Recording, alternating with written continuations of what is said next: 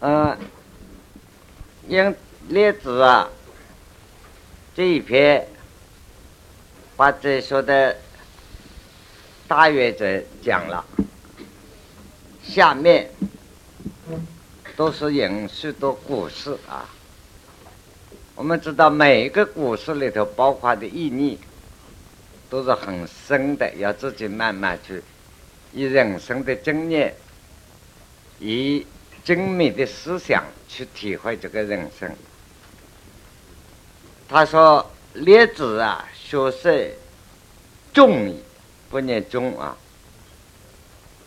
请于观音子，因子曰，子之。”子之所以重者乎？对也，夫子也。观音子曰：“未可。”啊，列子啊，学设计，技术很精到了。啊，每一届都射中了，射中那个目标，大靶射中那个目标的中心，没有失败过。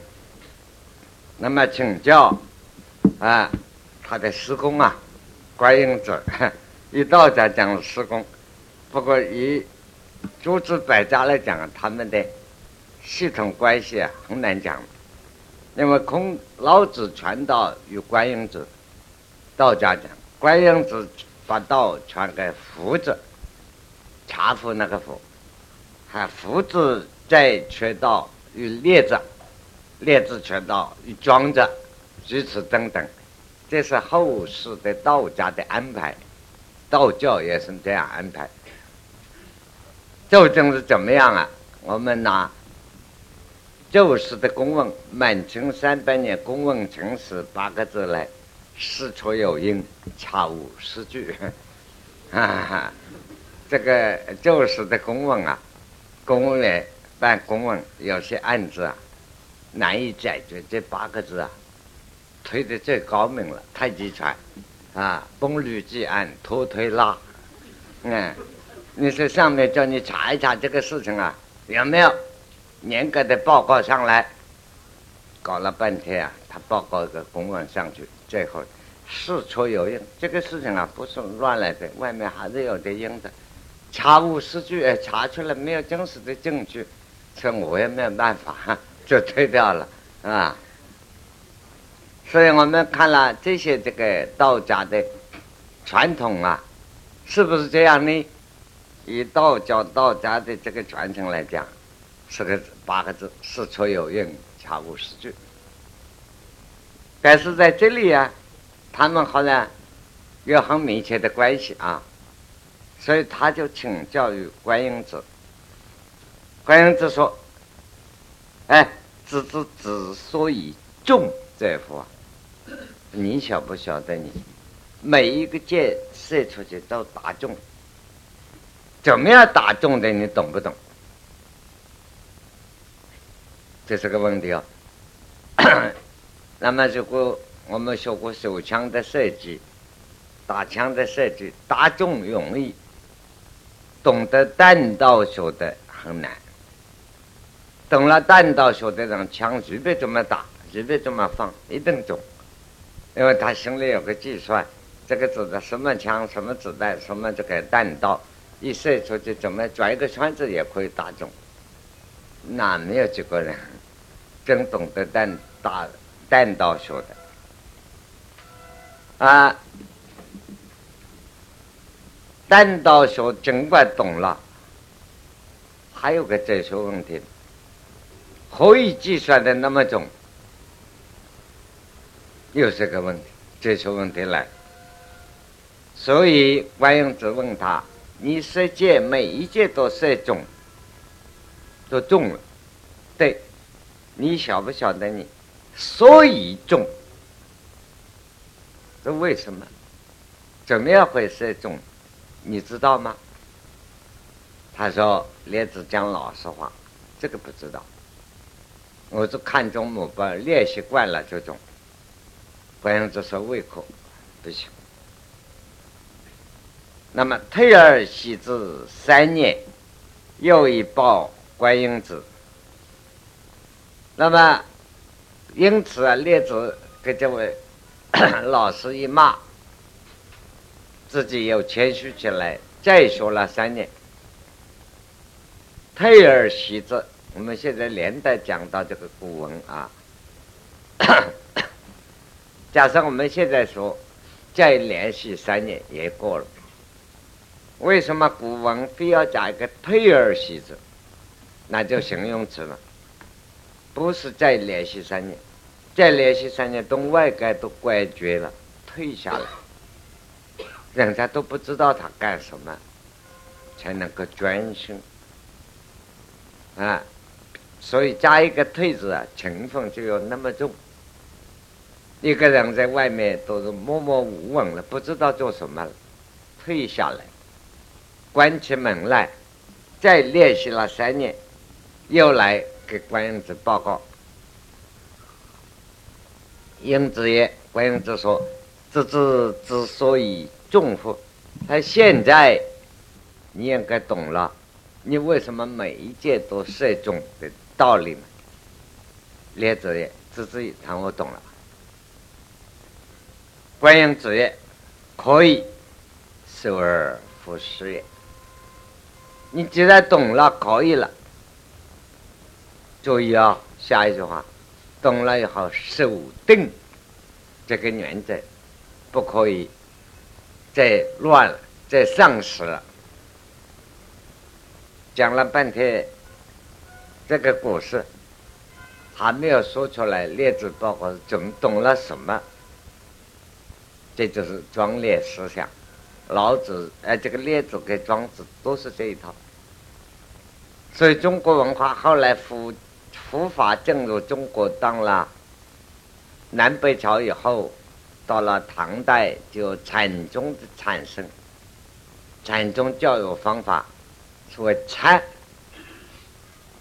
靠你自己去念就懂得，不是靠老师告诉你个公式，告诉你公式将来，公式越清楚啊，越没有智慧，只是变成脑子变成鸡蛋，自己智慧启发不了。他没有告诉你个公式，要你启发。脑子自己的真正的智慧，所以他没有原则，没有公式告诉你。那么我们现在晓得是什么？所以打种不打种，在于心，在养生之道，心的宁定，就是定，心的宁定。那么列子在文字上没有说出来。他我懂，懂了什么没有讲，但是观音就说：“你既然懂了，现在你总是可以了。”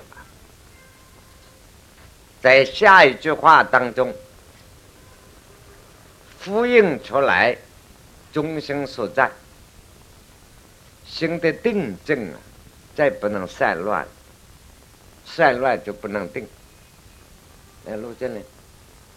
你要看我要写的时候啊，不能散乱，也不能分灭，守住，就定的正感，守而复始也，永远要定住正改，也不能分分分成。好，因此下面他引出一个原理。非度色也，为火与生，也该如之。故圣人不察成妄而察其所以然。啊，下面他的这一节的结论：非度色也，不度色界，不单指色界是这个样子一个道理。一个人。要主持国家的大政，政治的这首大原则，与生保养自己的生命、身体，乃至建立自己的家庭、起家之道，都是同一个原则。也该就是等于世界一样，要非常小声，非常谨慎。讲到这里，我们看到我们台北有很大的射箭会啊，这个射箭，不过这个东西现在玩不起了，也是要有钱玩的。先毛笔字啊，拉弓射箭变成有钱玩的。我们小的时候玩不要钱玩的，嗯，自己拿竹子来烤起弓啊，弄个石啊吊起来箭也自己做，蛮好玩。现在老师讲不会了，啊，好的弓啊，好的呢很花钱。我们这个老师们传这个射箭的，现在可以告诉你们年轻人哪个学箭，老规矩。几句话叫做口诀，拉弓射箭啊。这个射箭两个脚那么半马步的踏到啊，这个我现在坐下来懒得表演了 啊。坐踏扶你，两个脚踏在扶你上面，浮起来的泥巴就非常小心。这如履深渊，如履薄冰，头顶天。啊，头顶到天，啊，口吐翎毛，那个弓，那个箭的后面不是这个翎毛啊，有个有个鸡翎鸡毛啊，那个口吐翎毛，那令命令的令旁边这个雨字，啊，口吐翎毛，耳听血。这个耳朵听那个弓弦拉开，那个弓弦拉正射出，砰一响，好像弹琴的声音一样。耳听弦，为什么耳朵听这个弦？这一箭出去有多大的力量，射程多远，自己听这个声音已经知道。啊，就是正年来，是这个口吐灵毛，那个箭拉下来，那你看。画的古人的画那个箭拉到嘴这里，这么看耳朵听这个声音，啊，指头这一放，啪就出去了。这口吐灵毛，那个鸡毛好像箭从嘴里吐出去一样，耳听弦。前面前手拿到那个弓，前面啊，是端一碗油，我们上街一碗油一碗水端到走路。你走多少路，一点水不要出来，不能摇出来了，不算本事。端一碗水走路走很远，这个手一只手端到直的端到，那个水都不不起波浪。你看这个手变成一个一个一个铁杆子啊，死在矮的走在那功夫要练到这样。右手后面一只手打死一条牛，这样一放。那个手不大，很大的力量，所以你看历史上古人拿五担弓，那个弓的拉力的那个重量要开五担弓啊！一担古人多少斤？这多少斤重的弓？那个重量的弓啊，叫我们这一班同学，尤其女同学们，你挂上去大概也拉不动。哎，还要这么一个手一拉，几个指头就把它几百斤的力量拉开了，是功如满月，拉开完全拉满了，手一放，那个射程又快又远，啊，就是讲射箭的道理。啊，我们想想看，刚才我向你们诸位报告，就是中国的武艺。武功到达了这个艺术，所以古代讲这个百步穿杨，距离一百步路，就现在讲距离多少公尺？这一箭箭头是这杨柳的叶子，像个小指头那么一片，刚刚射到他的中心，这个箭还透过去，啊，杨柳叶子还不中掉下来，掉下来了不算本事。啊，你说把树杨柳的叶子射掉下来，那那，哎，笑一笑，那还差远了。杨柳叶子还挂在树上，这个借着杨柳叶子，这个这个指头那么，这个中间就穿过去了，叫百步穿杨。那个眼力色情之中，那要达到忘我的正感，只有见啊。所以我们看到《汉书》上李广射虎，夜里出来看到个石头，他眼睛看花了。我们本院同学念这个为师学是非量正感，假代之正啊，看到老虎一块石头看成老虎了，他拉开弓箭就一射。箭没有了，第二天去找，这里我射死一只老虎。到白天，第二天一早，没有老虎，只有个石石头。那么看自己的箭插进石头之后面剩了一点点，啊，这个箭雨只剩了一点点。自己想想多奇怪，哪有那么大的力量，那么大精神？白天再拉开自己的弓，拿箭来射那块石石头啊，进不去了。那一个这种技术到达呀，身心合一，最后已经不是武器了，是精神杀人。所以夜里他认为那块石头是老虎，全身全意说这个人啊，那个精神心理同这一支箭合一了，射进去，结果那个石头都给他穿进去了。到白天他晓得是石头，心理上有一层障碍了，最大的力气射不进去了。啊，我们啊研究生理学就是个重重点了，这是个大问题。是精神唯物唯生的道理，这里是个大结束。那么我们懂了这许多实践的技术，这许多的哲学原理，就要懂得列子所讲的不简单，不但是世界。为国家，乃至自己一个人为自己个人的生活，也该如此，处处要小心，处处要谨慎，处处要有定力，啊，处处不散乱，处处不心出气伏，不然就要失败。啊，他说为国与生啊，也在如此。都要这个样，所以一个结论：我们上古的圣人有道之时，不差成王而差其所以然。一件事情的处理，不管成功与失败，成功与失败，我们注意啊！很多同学说了，算命、看相、卜卦，经常有人问啊，不要卜嘛。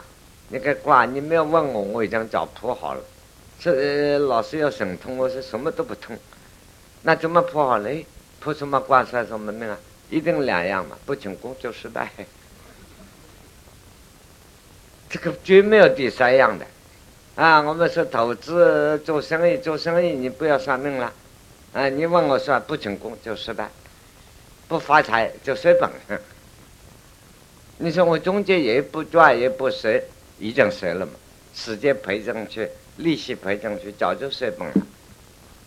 那所以不要问那些迷信，成功失败是两边的现象，不要考虑，是有道之事，不问这个。而差距虽然每一点都要在真正的哲学上。真正的逻辑最高处那个地方推想，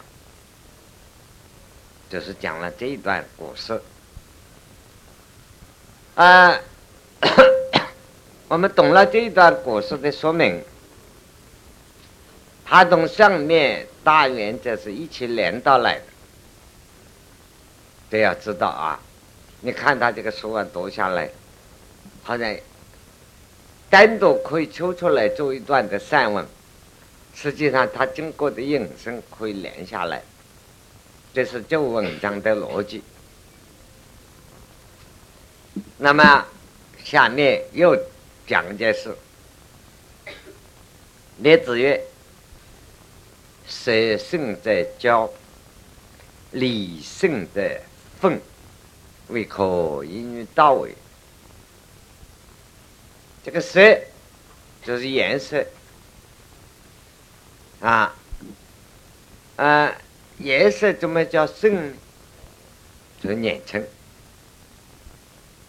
年轻吧，脸上的颜色是很好看、很梦生、很漂亮。当一个人青春，他属于我的啊！你看现在年轻人个个是不服气的，翘头翘脑啊，因为色性，他自然娇啊。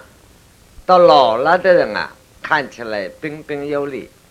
实际上教不起来了，啊，小的这个视力不大好看了，啊，讲话呢都我一样口水哒哒的，啊，脸上皱纹啊可以开火车了，啊，这个头发白的嘛，可以做这个这个白雪公主的标志了，啊，说谁胜在还骄，青年还值得骄傲。理性在奋，一个人身体体力好的人坐不住的，就想动一下奋斗，啊！我还常常说，告诉年轻人宣传，所以孔子也说，在志在斗，年轻人喜欢打架，不要，即是在不掉的，这个在很难。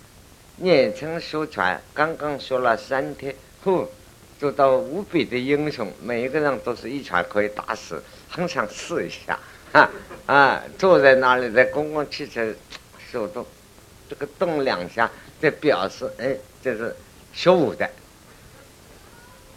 当然，功夫越深了，看到动都不敢动，实在不敢动，怕出手伤到人。啊，就是刚修传，就是这个样。所以力力气很盛的人，奋。这个奋代表一个一个原则，非常奋发，哦，好像不可一世。你看这两句话下面，为可一女到位，这少年体力好的人，经验不够，要说道。你给他说死了，他也不懂。为可女，像我们满堂啊，年轻的圣人很多。都来听列子庄子了。你看，谁有胜啊？利有啊，利有胜啊，谁有胜？公然还来说道啊，这个了不起了，可见超过古人啊。在古人是啊，谁胜在教，力胜在奉。为何你们？下面问题来了：故不斑白，女道十二，而况行之乎？什么叫斑白呢？头发跟我们呃有些同学一样，有一点的花白。等到中年，两鬓有一斑呐，斑就是花点，有几根白的，当然很多黑的，啊，这个白的多一点，黑的少一点，不叫斑白了，啊，那就还有一个字。那叫颁白，颁布命令那个颁，那也是同样的字，同样的音，意义不同了。满头上看起来明显告诉人家头发已经白了，白了的意思啊，就叫做还有个外号叫做差不多了，对 啊，跟我们讲那叫做斑白了。这个斑白呀还在中间，稍稍两鬓先从这里。头发白些都说，先从这两边慢慢开始。他说两鬓一霜啊，斑白了。啊，这两句话斑白我们懂了啊，就要年纪大一点。叫文字的说法，故不斑白，故就是所以那白话翻译，没有到头发花白。等于说我们现在讲年轻人。嘴上无毛，说话不牢，就年轻人还没有长胡子，哎，还乳臭未干呐，所以嘴上无毛，说话不牢，靠不住的年轻人讲话啊。那么这个还是讲少年还是壮年的时候，实际上一个男孩子十七八岁就讲一点啊，呃，这个嫩嫩的啊，悠悠的这个嘴毛，最喜欢留胡子的时候，我们年轻时候最喜欢留胡子装老。慢慢到了中年呀，就不大喜欢留胡子，已经晓得差不多了，就要刮胡子。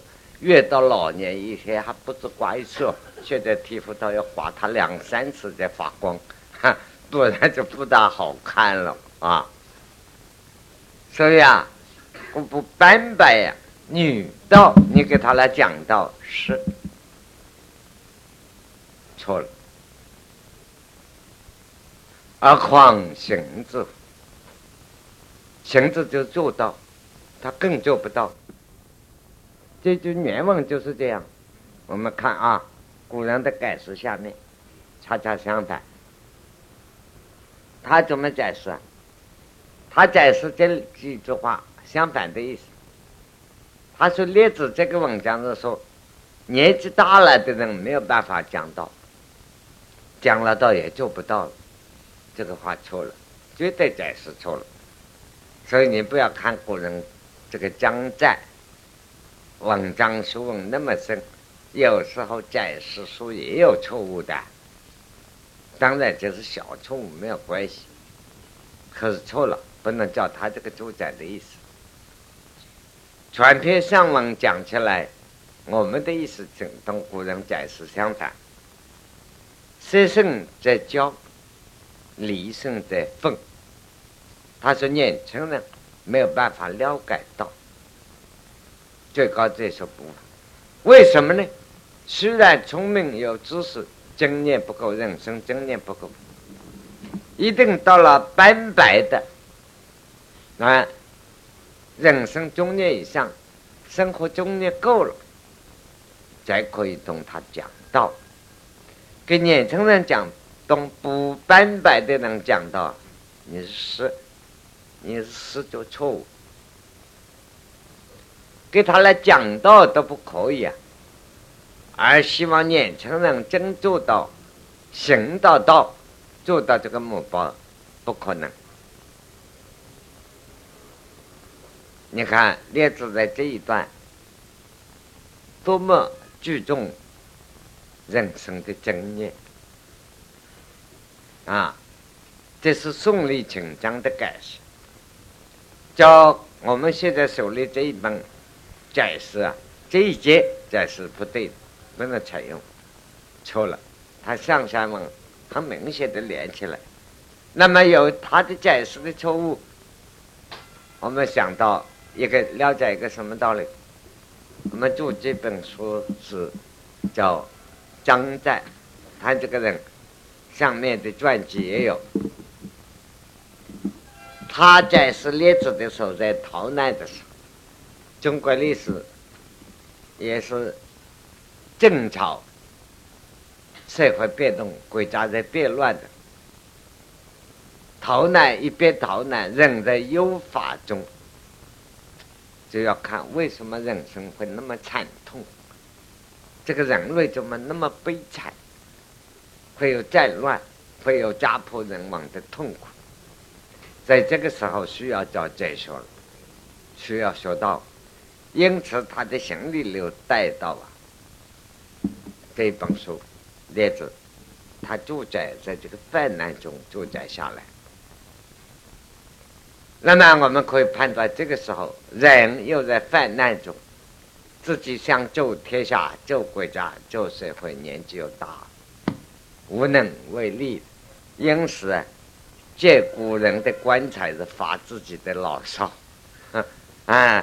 老了没有办法讲道了，现在懂得道也做不到了，出展了这个意思了。实际上他发挥自己的观念，啊。那么我们现在了解了这个本门的道理，再看列子的原文，故自分则人莫之高，人莫之高，则孤而无悔。所以一个人啊，不要骄傲，不要自奋。自奋就是说，现在讲我很自敬，我自己认为主观非常强。譬如说，我们讲历史上刚才提到节奏，还有节奏的历史，我们大大概青年同学们不大熟悉上古史嘛，很少研究。有一个历史啊，比较比上古这个近一点的，项羽跟刘邦。你要晓得，项羽的失败就是自封。刘邦、汉高祖之所以成功，刘邦年纪比他大，项羽那个时候二十几岁，失败的时候啊，不过二十八、二十八九岁，啊，自封武将，一个少年，啊，这个刘邦那个时候是是。年轻项羽非常自奋，一切不在话下。所以我经常引用这个有名的，呃，在青年救国团这里有团里头朋友也提到过这个事。所以只有我们一位民国以来满满清末年到民国初年还在的，以这个。以湖南一个诗人才子易思甫先生，那啊，就是易真祖的爸爸啊，易真祖好像在这里过世的。他的诗是非常奇怪，很有名的啊。他自己是投汉第一世华王啊，啊，投汉第一世华王。那么他讲项羽，二十有才，能著路，二十岁。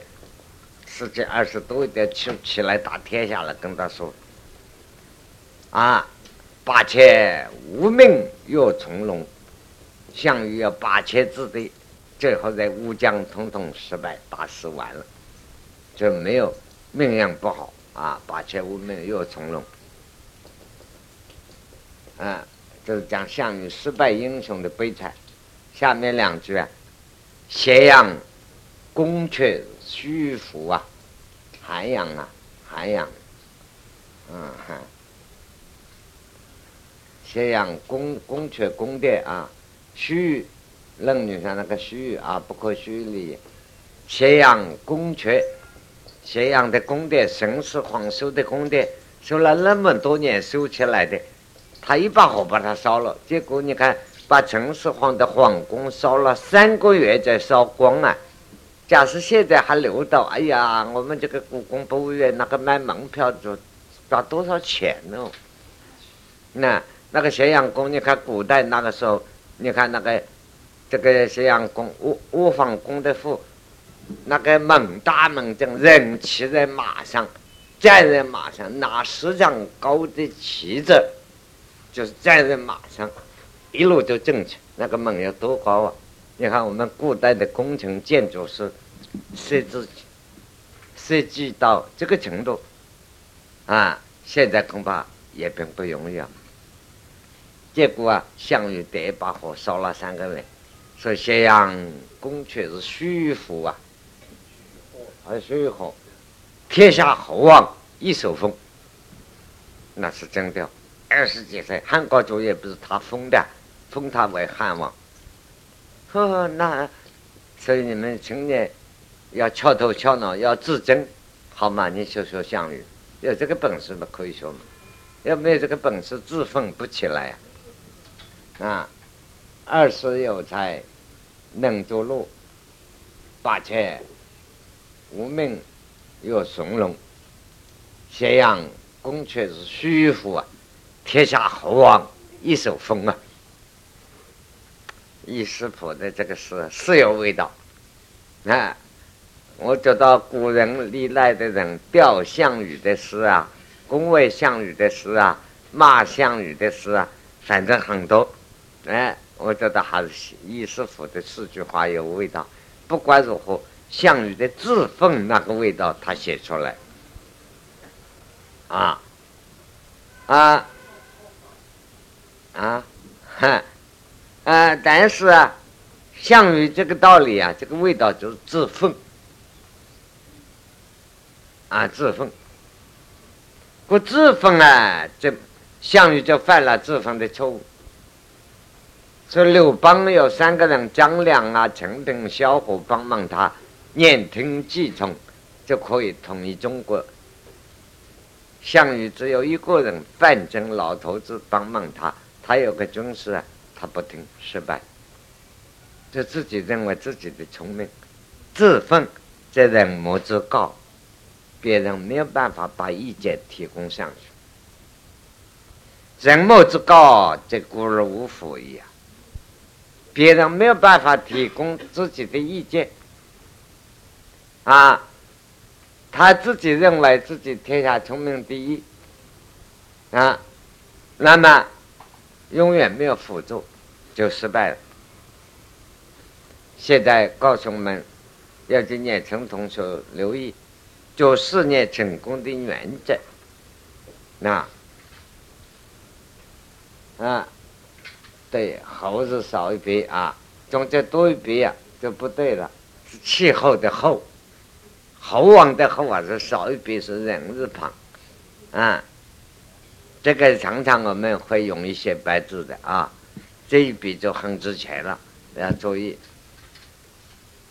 现在告诉我们大家要创业成功理念的人际的关系，现在人人。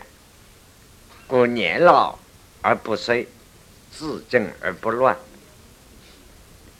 他是一个贤圣的贤人啊，就能够任人、信任人。例如汉高祖刘邦，他能够信任陈平，信任张良，信任萧何，那，韩信等等，他就成功了。当然，做领袖也很难了，信任人很难了。啊，我们经常讲历史上的故事。当陈平帮这个汉高祖去做国际，所谓做间谍、做特务工作，担任特务工作，担任做这个外交官的时候，啊，要运动敌人的部队投降过来。汉高祖很慷慨呀，狂征五十亿，就是说，这个波罗蜜经啊，一百万，你去支配好，报销不要办了，你爱怎么用怎么用。陈平拿到钱还放在家里，当然跟到汉高祖的老部下就有点眼红了，就来说笑小人的话了，告诉刘邦。你怎么信任陈平呢？这个家伙靠不住啊，人格卑鄙啊！而且啊，攻击人，世界上攻击别人、会帮人家，只有两件事：古代一样，现在一样，将来一样，中国一样，外国也财色二字，不是说他贪钱吧，就是说他男女关系乱。那么，人家是在汉高祖前面攻击陈平的，这个家伙靠不住的。穷小子，第二啊，男女关系不清楚，他跟他嫂嫂啊，搞不清楚。实际上，陈平啊，是有嫂嫂，早就分租了，啊，嫂嫂年纪比他大的多，没有这回事。所以挑拨人家就是那这两点。所以世界上当领袖的人都要注意，万是别人来攻击人家这两件事的都是问题。说来说是非者，便是是非人。他本身就是问汉高祖，那么历史上讲他四个字：豁达大度。当然不是肚皮大了，不是那么胖，就是说他度量大，人满不在乎。可是自己的人，白天说晚上说也说进去了，又怀疑这个叫陈平去靠得住吗？哎，这个账。第二天跟陈平来见面的时候，他就问起了家庭状况，因为听进去了。哎，陈平啊，一听就晓得了。哎，他说你要我办事哎，替你办大事，相当了不起。就我们啊，普通人一定变了。我家从我的嫂嫂就就就到美国去了，都我不想改，专门变小人，那就是小人了。前面这些都不方便。我家里有没有嫂嫂啊？嫂嫂在那都不变。他说：“你要我办的大事啊，你怎么问这些事呢？啊，你不放心，哼，美钞还在台湾两行，把那个承接图章一交，你拿回去，我不办了。”汉高祖一听，脸色变了，变绿了。对不起，对不起，对不起，我绝对相信你拿去。你看，所以啊，当一个领袖，信任之难，不容易的。啊，要气度的，嗯，所以你们这个听了说，将来你们做一个老板，啊，是用一个人，啊，说某人，哎呀，偷了你一百块呀，啊，你气得呀，一夜就睡不着觉，明天就想开除人了，你还能够做老板啊？啊，百把块不要说是假的，真偷，百把块不在乎啊，只要他一个月给你赚进来五六万就可以了，偷个七八块算什么？要这个气度啊！你只问他一个月给你赚进来多少，说中间偷贪污了一点点，赚进来六万，贪污五千，你算算这个算盘，很划得来，就不要想了，啊！下一个月他贪污五千五更好，只要赚进来七万就够了，嗯，这个，所以现在啊，认人信任人很难呐。